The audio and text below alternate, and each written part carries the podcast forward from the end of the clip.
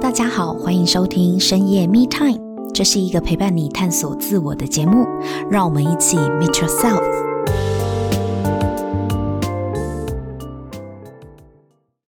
Hello，大家好，欢迎收听深夜 Me Time，我是沐晨。今天我们很高兴可以邀请到台湾区贺宝福的传奇总裁陈欣媛来到现场，欢迎欣媛。Hello，大家好。那现场的听友还有沐晨好，然后很开心这次有机会呢来到现场。那我叫新源，然后我过去是个护理师，那我在贺宝福十四年的时间喽。哇，我今天真的很开心诶，因为初次见到新源就觉得我很像明星的这个气质。谢谢。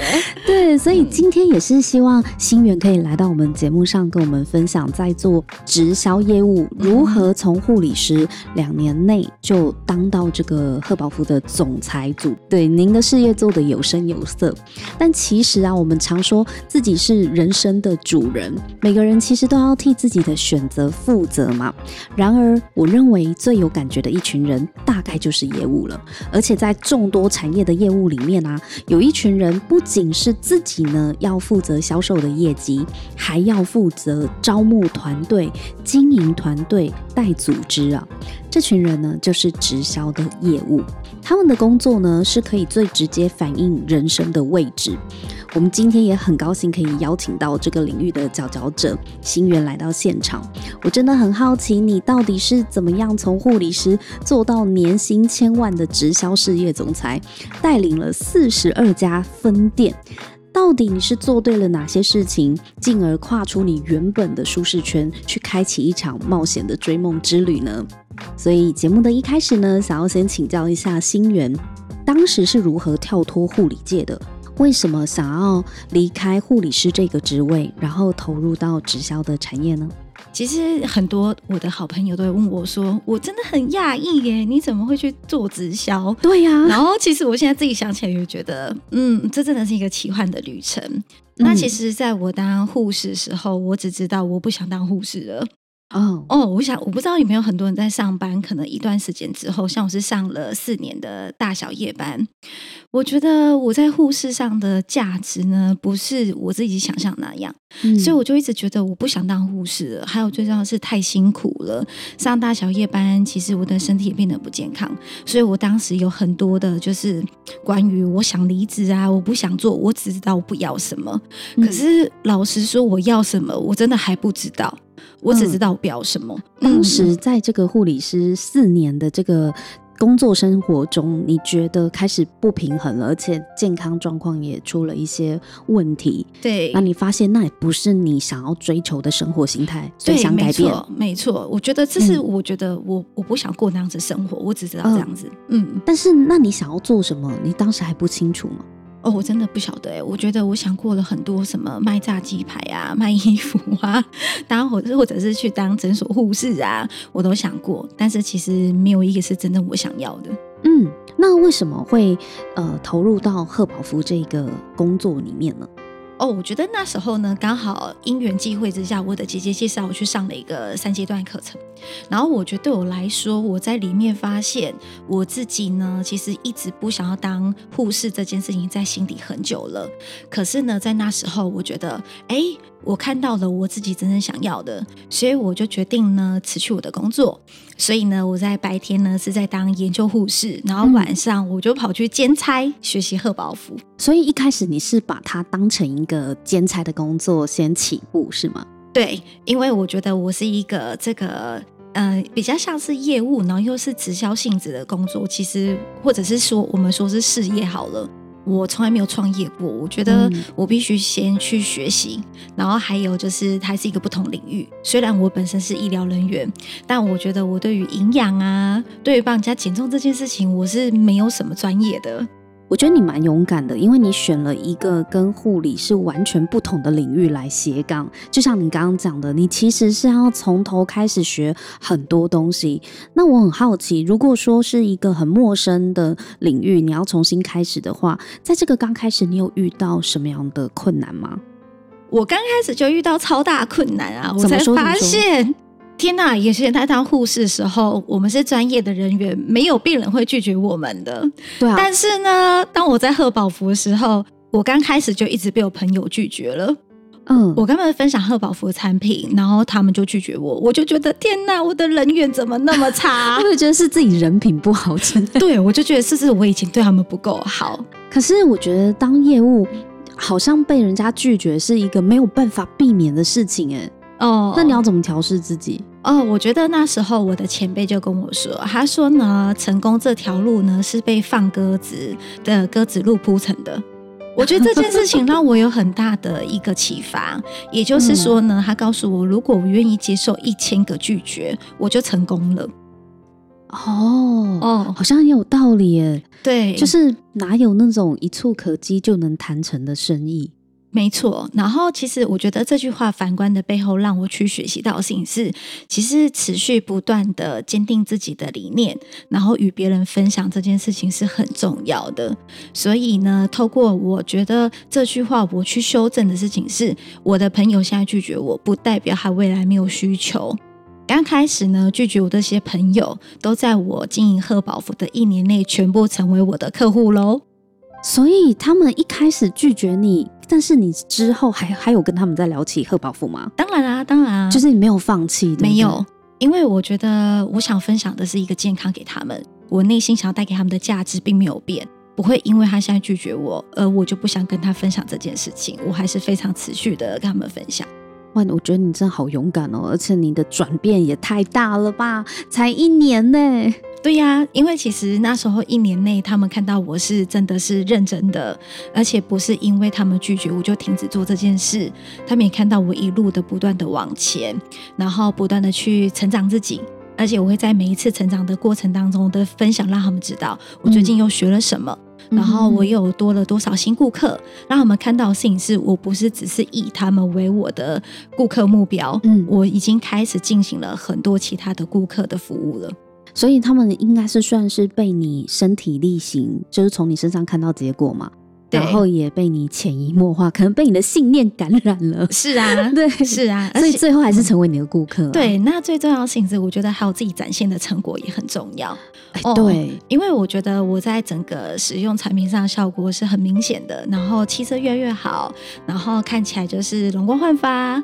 我觉得让他们觉得，哎，这样子的一个健康方式是很不错的。我觉得从你身上的身体力行看到的结果是最有说服力的。没错，因为很多人有时候。我们想要卖别人东西，或是想要宣扬一个理念，可是如果我们自己没有活在那个状态，就是别人从我身上并没有看到我所说的那种成果的话，那当然大家就会怀疑啊，对，就会观望说真的假的，真的有像你讲的那样吗？所以我觉得最好的销售，真的就是你活在你。所说的那个商品的理念里面，嗯、或是你的企业的愿景里，那才是真的会打动人的。没错，没错，真的很认同。那我好奇，如果说克服了被拒绝这个困扰，就一开始你最难突破的心防就是被拒绝。嗯、对，假如说一个人脸皮真的很薄，嗯，要怎么样强化自己的内心呢？我觉得这个真的要回到自己的初衷。其实，我觉得每一个人选择了一个事业，或者选择自己的工作，甚至选择自己未来人生的志向，一定是有一个初衷的。所以，我觉得要回去看看自己的初衷。如果我今天觉得面子比自己的初衷重要，代表是你找错了。所以，我觉得自己的那个为什么很重要。我为什么要做这件事？对我为什么要做这件事？所以我常常跟我的伙伴分享，或者是我的新伙伴，他们都说：“哦，我不好意思，我害怕，啊、我不好意思跟人家讲这个，哦、我怕人家怎么看我，我怕人家觉得我要赚他钱。”哎，对，哦，经常听到这句话嘛。然后你真的好懂、哦，真的、啊。然后我就跟他跟我的新伙伴说，我都经历过。我说，其实当初呢，我在经营贺宝芙前三个月，我一块钱都没有赚到。前三个月真的业绩挂蛋吗？挂蛋。那为什么？为什么？为什么？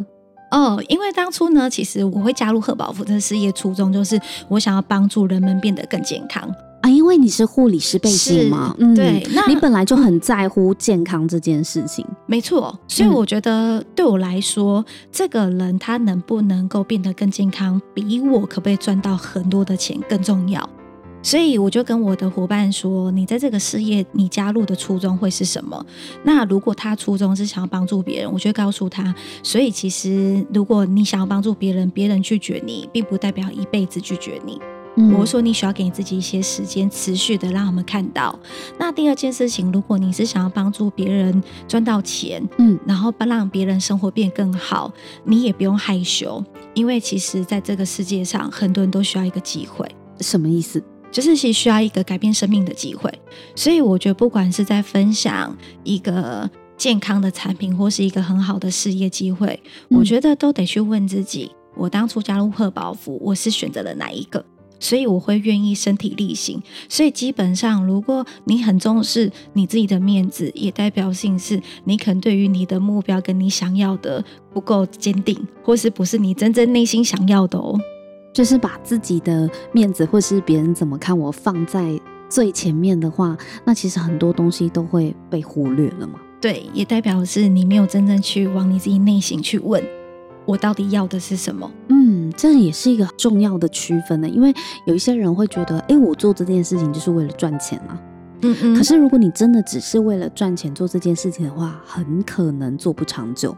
嗯嗯。因为太容易遇到挫折，就是那我不要了。嗯，大不了不赚嘛。嗯哼，哦，其实我有一个观点比较不一样。我觉得为了赚钱这件事情是没有关系的。嗯，对。但是为了赚钱这件事情，必须带着你有一个价值的存在。今天如果你分享健康，你有一个动机是为了赚钱，但是你必须带着一件事情是：我因为透过服务他人，带给别人价值，帮助别人变健康、变瘦，所以我赚到钱。这件事情，我相信你就不会觉得面子这件事情很重要，就是不能只是很空洞的，就是哦，我只是想要赚钱，然后我没有想过其他的。是对，你要赚钱，可是你是因为什么而去做这件事情，然后赚到钱？如果自己连自己都不清楚的话，嗯，那他就很容易打退堂鼓啊，就是遇到一些挫折就会觉得啊，那我不要做，一定的，一定的，很容易很容易放弃。对对，然后最后钱也没赚到，面子呢？也不确定有没有赚到，或者是可能你的身边的朋友会觉得你好像只是一分呃三分钟热度，你只是一时的迷惑，嗯，更觉得你不是真心为我好，你只是为了业绩。对，结果验证你真的不是真心想为我好，对，对，所以你很容易就打退堂鼓。刚刚你有讲啊，你前三个月的业绩挂蛋啊，为什么啊？因为感觉护理师来投入这个跟健康相关的事业，应该是蛮简单的啊。哦，刚开始挂蛋的原因是因为我觉得我自己是护理师，所以我可以找很多的资料跟客人分享，他们就会买了。嗯嗯、所以我是用了我自己觉得会成功的方式。所以你知道吗？当我的客人们。看到我那一叠厚厚的那个文献，我讲完已经两个小时了，他们就全部都专业论文，他们都快要昏倒了，他们都觉得这个听起来还不错，但是太困难了，只有他们听对，他们听不懂。然后那时候我觉得我很挫折，我觉得。我为你精心准备这么多的文献，去研究这么多资料，对，收集了各大版本的资讯给你，你居然不要这个减重方式。所以那时候对我来说，我觉得为什么我有很多的为什么。后来我就真的去问了我的教练，他就说，其实呢，你太复杂了。如果你要在这个事业成功，很简单，其实你就成功复制成功就好了。成功复制成功，也就是说，我应该先去。借由别人成功的经验，先去照着别人成功经验去拿到我自己经验之后，我再去发展我自己的版本，嗯，而不是一开始就用我当护士的专业，然后摇身一变要变成一个减重专家，我觉得很有道理的。哎、欸，这个很多人都会这样子踩到这个盲点呢。是啊，对啊，就会觉得，哎、欸，我有我自己的方法，我想要先试自己的方法。对，所以你反而是用自己的原本用自己的想法，结果前三个月都没有做到业绩。对，那后来你真的有听你的前辈的话吗？有啊，你知道我跟你分享一个，我在刚开始呢，也是改变我在这个事业最重要的一个转捩点。其实三个月过去，我几乎要放弃了。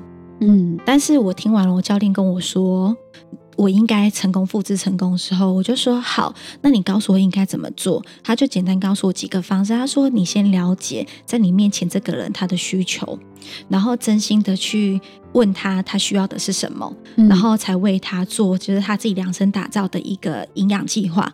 我就说好，那我来试试看。结果在那个时候呢，我的医生就是我做研究的医生，就介绍了一个顾客给我。嗯，然后这顾客是大老板，然后我就是真的很真心的哦，我没有准备任何文献的，我就很真心跟他聊天，聊了三个小时。企业大老板顾客，对，结果呢，我就真的帮他们全家呢配了一个营养计划，我的第一笔订单就成交了十五万。哇，对，十五万，哦，果然是大老板全家，真的。所以我就觉得这件事情让我去体验到，就是真的哎。我教练说我是真的哎，我要真心的去关心对方的需求，根据他需求，我再去给他需要的就好了。哎、欸，我觉得你讲的这个超级超级实用的，因为在做业务的大家，如果听众朋友你刚好也是销售人员或者是业务人员，嗯、你应该很有感。就是我们常常，因为我自己也以前也有做过广告业务，以前我就会觉得啊，我可能学了一堆理论啦，或者是学行销背景出身的，就是啊什么 marketing 我懂我懂，然后就会自以为是的认为我要用这种专业知识去说服我的客户。对对、啊，可是我。真的心有戚戚焉，我也是很后来很后来才知道，生意不是说服来的，嗯，生意真的是会做成，都是了解来的，都是建立关系来的。对，你有多了解对方，嗯，你才会知道他需要什么，而不是你自己有一股脑儿的好东西，你就要嘟给别人吃，嘟给别人喝，这样。真的，真的，就是去了解别人的这件事情，真的超重要。嗯，对，那你改变了之后，你接到这个大老板的客户吗？那在你克服这个挑战之后啊，据说你只花了两年的时间就爬到总裁的位置，可否跟我们介绍一下这是多么难的一件事情？嗯，因为那时候呢，其实我是先兼差，我兼差了十一个月，嗯，然后在兼差过程当中，其实我就是透过呃类似像这样老板他的很好的效果，然后再帮我介绍顾客。所以其实，在兼差的时候，我已经打了很好的一个基础，就是我知道怎么去把一个顾客照顾到很效果很棒，然后让他们为我转介绍。但是这个速度还不够，让我可以真的完成我的事业上的目标。当时呢，我们有一个事业方法就是开店，所以呢，我就在短短的呃，差不多是四哎四个月的时间，我就攒了三家分店。然后一年半的时间就攒了七家分店，我就从呢我的一般的位阶，然后完成了总裁组这个位阶了。所以要当上总裁，底下大概要管多少人呢？啊？或是要开多少分店呢？哦，其实我们的事业模式大概就是要二十家分店，然后我的团队合作的全心投入的伙伴大概要快一百个。哇，嗯，那真的别人真的是要花。大概平均七年才能达成，你是怎么做到两年就达成的啊？我觉得对我来说，那时候我就是有一个疯狂的热情，然后还有就是我对这个目标我，我我非常非常渴望。嗯，我就是白天也想着这个目标，晚上也想着这个目标，然后我花非常多时间在工作。我大概一天的时间花十六个小时都是在工作的。哇，你真的是全心投入诶，燃烧生命在工作，日以继夜的在工作。对，就是有了你想要的目标，跟你感兴趣的这个领域，你就是会聊了去，对，百分之百投入，没错。嗯，那当上总裁之后呢？你你应该觉得人生已经愿望达成了吧？我跟你讲，大部分人都是这样子觉得的，对呀、啊，就觉得哇，完成总裁，完成人生的梦想。呃，其实我在经营贺宝芙过程当中，我没有遇到什么很大很大的困难或挑战。但是呢，在完成总裁的时候呢，我真的就是遇到人生一个低谷。怎么说？那时候你是爬到高峰吧？我爬高峰，然后掉到低谷，真的？怎么了？发生什么事？嗯，因为那时候我拓店很快嘛，我其实一年半就拓到起家了。然后我有很多伙伴都是觉得他们开店啊，然后每天那么的全力以赴，就是为了帮助我完成总裁组这个位置。所以我就觉得，可是当我上总裁之后，他们就跟我说：“哦，总裁。”你的目标已经完成了，那我觉得这个事业很辛苦，我不想做了。什么？对，所以那时候我的分店很大概七家吧，有大概四家都想要就是结束营业。哎，可是我不懂哎，你刚刚也讲说一开始拓点很快嘛，然后团队就是呃新人一直加入，然后大家也开始开分店嘛，扩张的很快。那你其实也是在反映说，你其实是一个蛮会带团队的人啊，所以组织才会蓬勃发展啊。对，那为什么在你当上总裁之后，有这么多的伙伴想要离开啊？我觉得，我觉得应该是说，当时我们在开店的时候，其实我们是很会感召大家一起去完成这个愿景的。嗯，因为我们想要带给社区的更多人健康嘛。嗯，那我觉得，在我整个我们在完成团队目标的过程当中。呃，完成总裁组是我的目标，也是团队的目标。我的伙伴全力以赴的去支持我完成这个目标。嗯，但是我就去反省，那为什么他们要走？走对啊，我就发现原来是因为在整个我们考核的过程当中，其实我们很着重产品的销售量，可是我们忽略了很多顾客的体验。嗯哦，所以也相对的，我的伙伴会觉得他每天在店里面的。好像他们的价值就在销售产品而已，就是一直在冲业绩。对，然后我我就发现我没有去关注到他们的个人内在，他们加入这个事业，他们要的是什么，跟我有没有同时成长，跟一起并进。所以呢，其实我就知道说，他们要的是更好的一些，呃，他们跟客户之间非常良好的一个关系跟互动，嗯嗯、而不是只是一直跟顾客提，呃，买产品这件事情。一个团队要有荣誉感，我觉得是蛮好的事情啊。可是要怎么样去区分说我自己的初衷到底有没有偏离？因为毕竟如果一个业务他对于这个团队的目标他是很有共识的，或是他是很有荣誉感的话，那我觉得他会想要去冲业绩也是无可厚非的啊。对呀、啊，其实我觉得我的团队呢，就是因为他们都很团结，也很挺我，嗯、所以他们对团队目标或者是我们喊出来的目标都很有感觉。嗯，但是其实我就发现，呃，荣誉感这件事情是因为这个目标是有价值的，嗯，代表是我们想要帮助更多的人。嗯、但是最重要的是，你要回到这一个荣誉感跟自己的初衷，一定是要为了自己的初衷而去行动。然后去达成这个业绩，而不是为了停上线啊，或是情意相挺啊。哦，因为人情，哦、就是哎对，对，很多人可能就是卡在人情压力，或是他觉得哎，我要帮你。对。但是其实你看，你一开始展店展得很顺嘛，也就是因为有一些人他真的就是情意相挺，啊、那就是为了要挺你，对，所以帮你做业绩。但是做到某一个。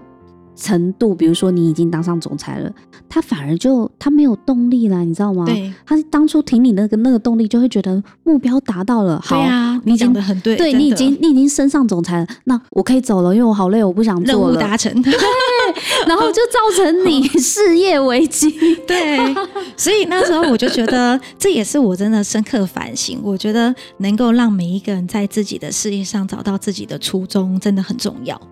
对，真的要为自己。嗯，我觉得有时候带人最怕这种，就是太挺你的兄弟，嗯、太挺你的姐妹，你也要先搞清楚一下，嗯、你真的不要只为了我做这件事。我虽然很、嗯、很感谢你挺我啦，真的。对，可是如果是要经营事业的话，不是只有做销售嘛？真的是要经营事业的话，他一定要有为自己的某一个原因。对，没错，这样的伙伴才会走得久吧？对呀，当然。不过呢，我们也知道啊，销售业务工作本来就会遭人拒绝。对，虽然说你拒绝了之后，你的同事、你的不管是上线或者是下线，可能都会给你安慰，嗯，就是你组织的同仁也会给你鼓励。但是实际上要去做的人还是你自己啊。对，对啊，还是就是你在带下线的时候，你也是看着他们，他们还是要自己去行动，总不可能他的业绩都是。上线来帮他出这张嘴，然后从头到尾帮他做完，不可能的嘛。对，那你怎么看待说他们到底要怎么样去跨越心里的那条线呢？就是一直受挫折，一直受挫折，嗯、要怎么样去增加自己的耐挫能力呢？OK，其实我刚好提到说，我不是刚开始呢，我有一个大老板的客户嘛，那他后来帮我转介绍了很多大老板的客户。嗯，我觉得在我在刚开始是一个贺宝福的新人，我从他们身上看到了一件事，因为他们都是很成功的企业家跟创业家，我看到的事情是他们在他们的事业上很坚持。嗯，因为当我在服务他们健康减重的时候，我也会跟他们请教。为什么他们的企业这么的成功？嗯，我就发现他们也是在他们的传统事业上有很多的瓶颈跟挑战，可是唯一的他们共同点就是他们非常坚持。他们会把他们的事业做到最好，我觉得这是让我刚开始是最重要，是被启发的。嗯，然后我就觉得，其实做很多事情都是这样，坚持，坚持很重要。可能今天你被拒绝了，可是当你愿意坚持，你愿意不断的去行动，我相信有一天呢，你会发现所有成功都是累积来的，就像减重一样啊。今天如果你不断的换方法，可是你都没有坚持，嗯、其实你终究呢还是得不到你要的成果的，是吧？是前几集我才在讲那个对减肥的抗拒，对，这是很多人不成功的原因。对，真的就觉得啊，就试试一下就算了啦，啊，试一下就算了。对。不过你刚刚有讲到，就是大量的行动真的很有必要哎。对呀，很重要，因为其实你会你会知道说，其实所有的行动都会带来的第一个。要么就得到结果，不然就得到体验。嗯，可是体验是为了让我们去学习跟成长，所以我觉得每一次的挫折，或者是每一次呃遇到的挑战，最重要的是你坚持跨越的时候，那每个人跨越挑战都是得自己去的，有团队会 support 你，可是毕竟还是你得自己不断的去面对，然后去行动，然后得到最后的成果。所以在这个是一个坚持的循环，当你遇到的挑战。你坚持，然后行动，你会得到最后的结果。我觉得它就是一个不断不断的让自己在里面锻炼。嗯，真的，我们今天也是从新人身上知道说，你当初从护理师，然后。兼职了将近一年之后，就全心投入这个贺宝福的事业。然后，竟然就是做贺宝福两年就可以爬到人家要七年才能够到达的这个总裁级的位置，这中间也是靠着你不断的坚持，才会最后才有这样子的成果啊！是的，是的，对啊，因为如果你也很容易放弃的话，嗯、或许你的成就就不会这么早。就实现了，对对，这中间肯定有很多不为人知的辛苦啦。对对，好，那我们今天这一集呢，谢谢心源跟我们分享你是怎么样在这个跨界斜杠的领域当中又冲出自己的一条路。嗯，对，那听众朋友，如果你对于自己现在的生活，你发现这不是你要的，那么你也可以想想看，到底你要的是什么。然后也不要只是想哦，你就真的要动起来，你真的要动手动身去行动，你才会得到你想要的结果。好，那我们今天这一集就跟大家分享到这里，我们下一集见，拜拜，拜拜。如果你喜欢这一集的内容，请帮我们在 Apple Podcast 留下五星评分和留言。如果你对自我成长的议题感兴趣的话，请订阅深夜 Me Time。我们每周三都会更新，给自己一个安静的时间，让我们陪你倾听内心的声音。